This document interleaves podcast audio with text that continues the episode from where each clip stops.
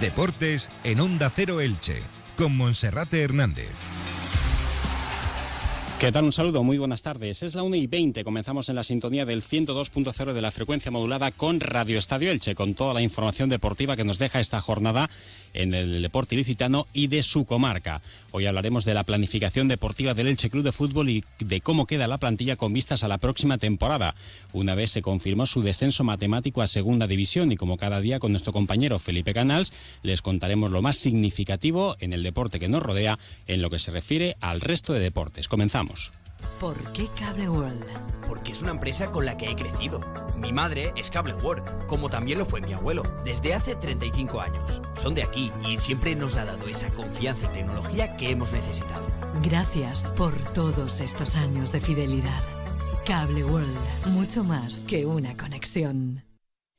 Como cada día, lo primero que hacemos es saludar a nuestro compañero Felipe Canals. Felipe, bienvenido, buenas tardes. Hola, Monserrate, muy buenas.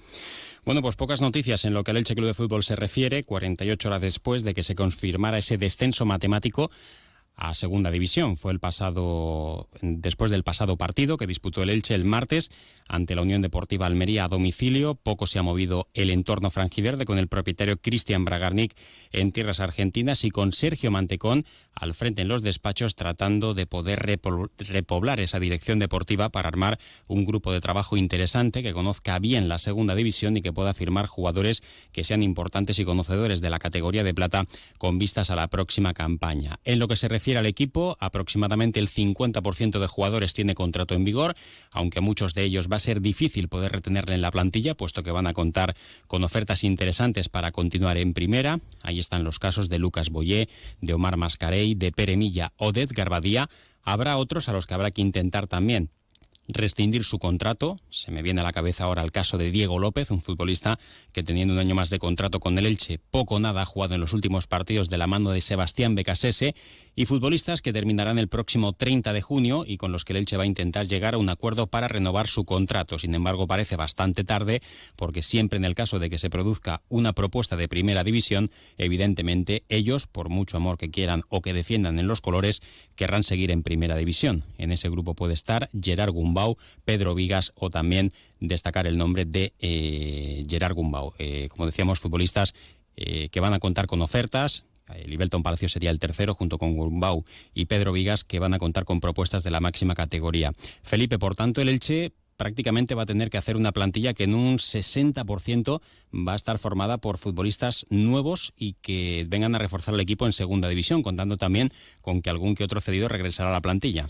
Se va a tener que mover mucho en ese mercado de fichajes de verano Cristian Bragarnik y el área deportiva que encabeza Sergio Mantecón para intentar armar una plantilla de garantías para competir en segunda división, eh, por lo que tú decías Monserrate, por esos futbolistas que acaban contrato y por los que seguramente tendrán ofertas, eh, los Edgar Badía, Omar Mascarey, eh, Lucas Boyé, Peremilla, los futbolistas quizá más apetecibles o con más nombre para equipos de primera división que quieran pelear por, la, por la permanencia. Y eh, también eh, pendientes de esos jugadores, como tú decías, que mm, tienen que regresar eh, cedidos, principalmente el caso del lateral izquierdo José Salinas, que está en el Club Deportivo, que ha estado en el Club Deportivo Mirandés, es un futbolista que ha tenido muy buen papel en segunda división, el Elche le cedió para que tuviese minutos, pero en la banda izquierda, en el lateral zurdo, hay dos futbolistas con contrato en vigor, como son Lautaro Blanco y Nico Fernández Mercau, dos jugadores por los que apostó el propietario Cristian Bragarnik, y vamos a ver qué sucede también si el futbolista eh, de Callosa, eh, José Salinas, regresa eh, a cumplir su contrato con el Elche en ese lateral izquierdo. Hmm. Bueno, es que hablábamos en un grupo donde colocábamos a cuatro jugadores, Edgar Badía, Peremilla, Omar Mascarelli y Lucas Boyé, y por ejemplo el internacional argentino Lautaro Blanco, habrá que ver si el propio futbolista o incluso el propio propietario quieren que siga en segunda división, porque ya está en la órbita de la selección absoluta argentina. Para él sería dar un paso atrás a la categoría de plata y por tanto tendría mucho más difícil poder seguir en el equipo. Queda claro que como mínimo habrá que firmar un portero, para competir con Edgar Badía, siempre que el guardameta catalán se quede en el Elche. Axel Werner termina contrato, es un futbolista suplentísimo, podríamos decir. eh, un chaval que se comporta bien, que es profesional, pero ni mucho menos pone en entredicho la titularidad de Edgar Badía. Para el lateral derecho termina contrato José Ángel Carmona, su cláusula de 6 millones de euros. El Elche parece que no la va a ejecutar porque si hubiese terminado jugando toda la temporada, el Elche podría haberlo vendido por más dinero tras haber jugado el próximo europeo de la sub-21, pero su lesión, grave lesión muscular en el isquiotibial, ha terminado por romper todos los planes. Para ese lateral derecho también cedido por Lirola, que no ha convencido nada ni su comportamiento deportivo ni profesional. José Fernández termina contrato a final de temporada. Eh, puede jugar como carrilero, como lateral o incluso como extremo. Veremos qué ocurre con el crevillentino. Y en el caso de Libelton Palacios, pues es un jugador que también es internacional con Colombia, que lo ha hecho bastante bien como central derecho o como jugador de banda. Yo creo que podría renovar, pero siempre va a depender de las propuestas que tengas. Para el centro de la defensa, pues tiene contrato Diego González, el resto finalizan su vinculación con el club y ahí yo creo que va a haber una profunda remodelación porque los centrales no han convencido nada. Pedro Vigas le gusta muchísimo a Sebastián Becasese, por ahí podría entrar la renovación de su contrato, pero también es un futbolista que podría tener mercado en primera división. John Chetauya también tiene contrato con el Elche, aunque Becasese le ve como pivote defensivo. Para el lateral izquierdo, lo que comentaba nuestro compañero Felipe Canals, eh, al menos tres jugadores con contrato, Lautaro, Nico Fernández y José Salinas. Para el centro del campo, pues también va a tener que remodelarse bastante la plantilla. Ahí sigue Raúl Guti junto con John Chetauya. Eh, termina Gerard Gumbau. Omar Mascarey tiene contrato, también con propuestas de primera división. Fidel Chávez, que también en ocasiones ha jugado como mediocentro ofensivo, como interior, también es un futbolista que tiene su contrato con el Elche Club de Fútbol. Para las bandas, pues Tete Morente puede ser un jugador que continúe. También puede continuar Fidel Chávez, el caso de Nico Fernández Mercau, del que hablábamos antes, y luego en lo que se refiere a los cuatro delanteros, pues hay tres que tienen contrato y sería en principio la línea que menos tendría que reforzarse. Lucas Boya y Peremilla, siempre y cuando continúen con el Elche, no se queden en primera división, sean traspasados. Ezequiel Ponce también tiene vinculación con el club para futuro, pero Becasese apenas ha contado nada y Randy Enteca pues es un jugador que ha venido cedido del Rayo Vallecano y tampoco ha ofrecido demasiado. Luego hay chavales pues como Mourat, el caso de José Salinas, Javi Pamies, que ha entrado en las últimas convocatorias, el tercer portero Jesús López, que también podrían dar un paso al frente en el primer equipo del Elche Club de Fútbol, pero todavía está todo por determinar. Casos claros que van a salir del Elche, pues Pape Chey, que no ha jugado nada, Alex Collado, que vino cedido con una opción de un 20% en caso de un futuro traspaso, también se va a marchar.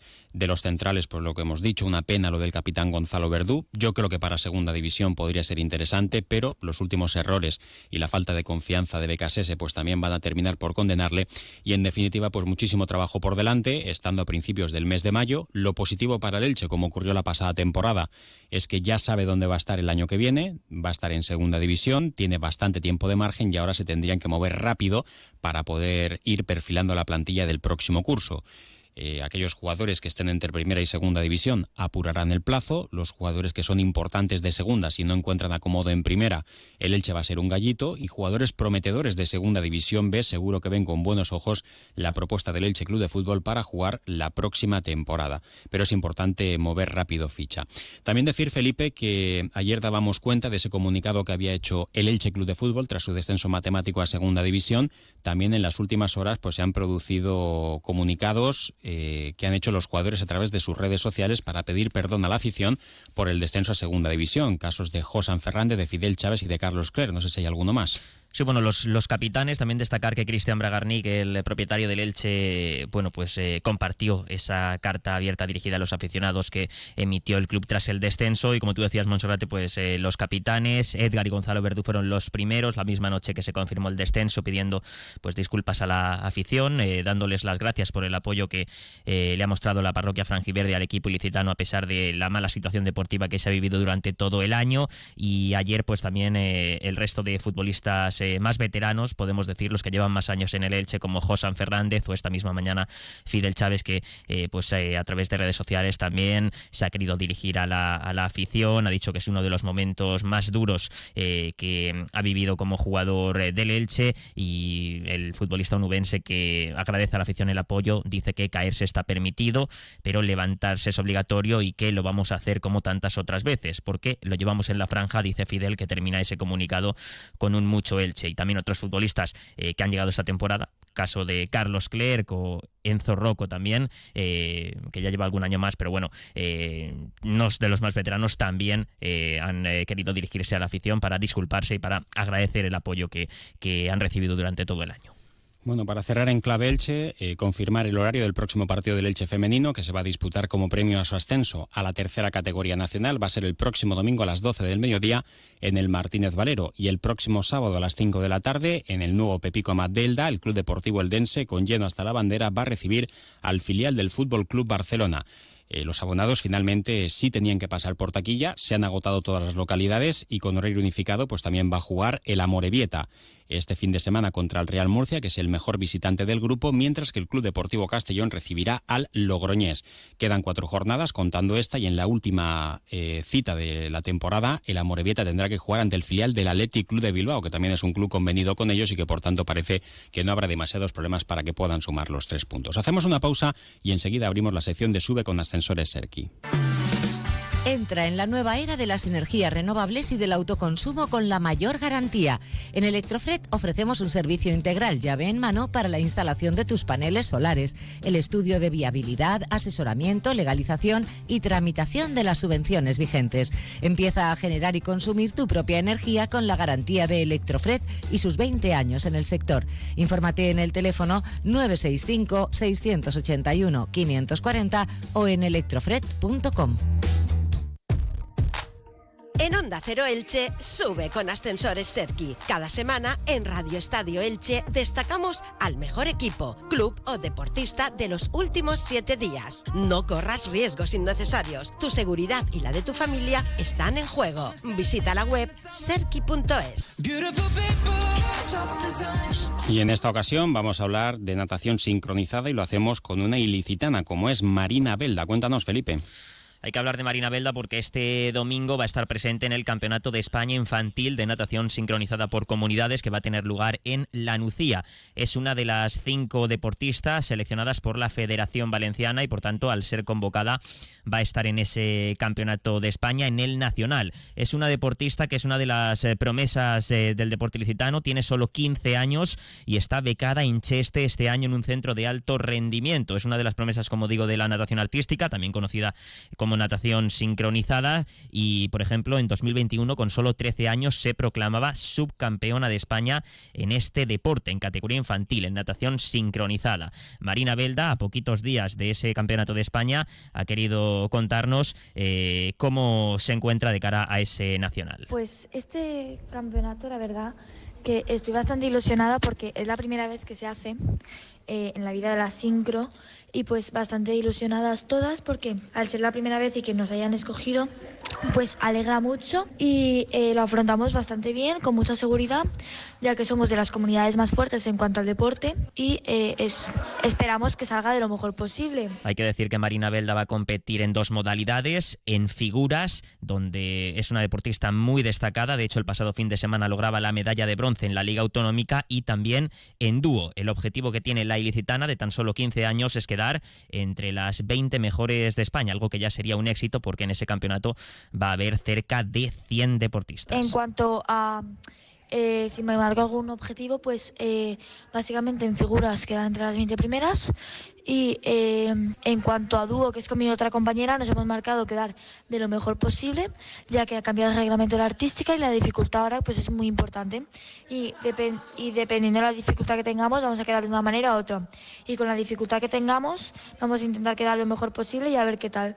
Y en cuanto a comunidad, nos hemos intentado quedar entre, o sea, estamos intentando quedar todos entre las 20, o sea, entre las tres primeras comunidades, ya que somos de las tres comunidades más fuertes y eso. Pues ese campeonato el domingo, le deseamos toda la suerte a Marina Belda, la deportista de Elche, Monserrate. Sin duda, muchísima suerte para la buena de Marina, que además es una fiel seguidora del Elche Club de Fútbol. Hacemos una pausa y enseguida llega David Alberola con toda la información de carácter local y comarcal. Recuerden también que el próximo sábado por la tarde en el pabellón Esperanza Lag, el Attic Club Balonmano Elche reciben el partido de vuelta de los cuartos de la Liga Guerreras Iberdrola al Porriño debe hacer valer la ventaja de la ida, mientras que el Club Baloncesto Ilicitano se jugará en la vuelta con ventaja de cuatro puntos en Aldaya la permanencia en la Liga EVA. Un saludo.